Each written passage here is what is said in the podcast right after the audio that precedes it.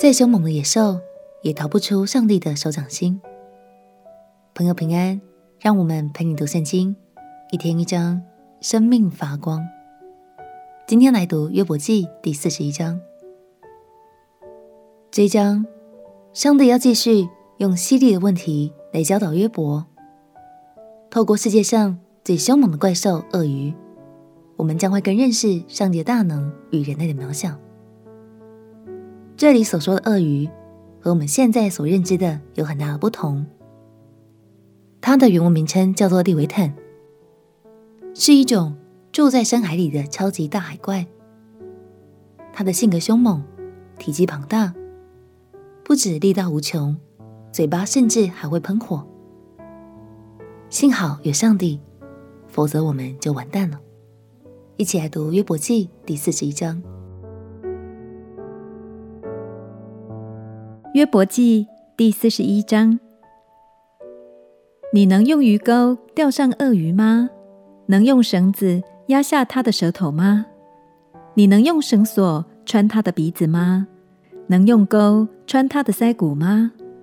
它岂向你连连恳求，说柔和的话吗？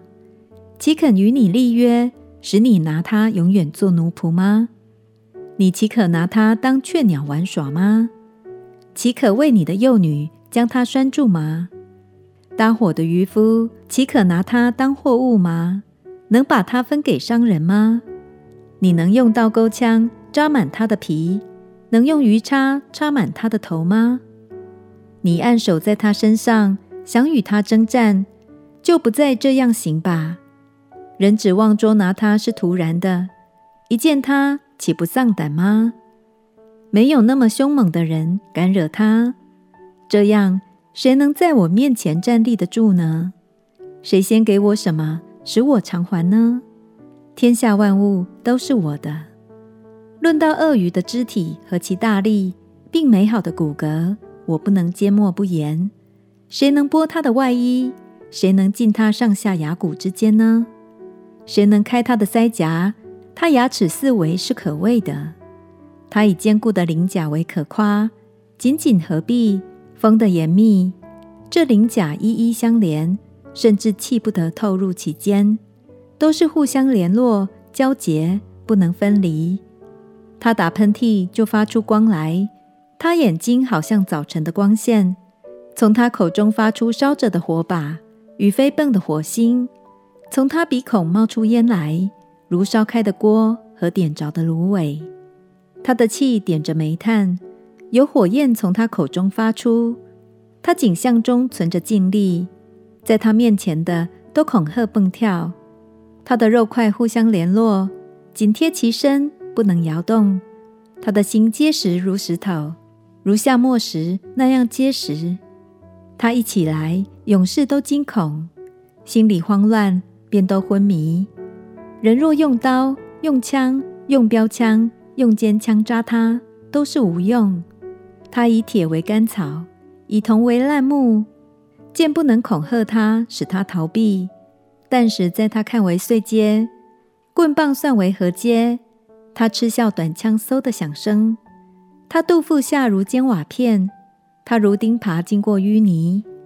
他使深渊开滚如锅，使洋海如锅中的高油。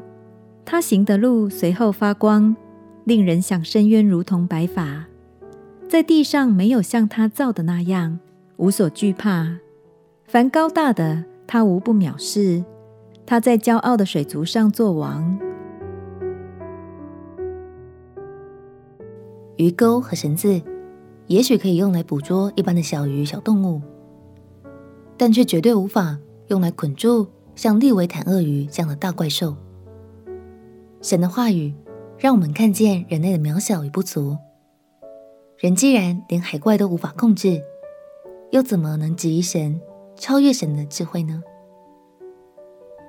亲爱的朋友，今天就让我们一起回到神的面前，以谦卑敬畏的心来开口赞美神，好吗？愿掌管万物的神永远做我们生命的遮盖，成为我们永远的依靠。我们一起来祷告。亲爱的耶稣，你是掌权的神，你超越一切。我要赞美你，并且常常用谦卑敬畏的心回到你的面前。祷告奉耶稣基督圣名祈求，阿门。祝福你，能在上帝创造的万物中看见他的伟大。陪你读圣经，我们明天见。耶稣爱你，我也爱你。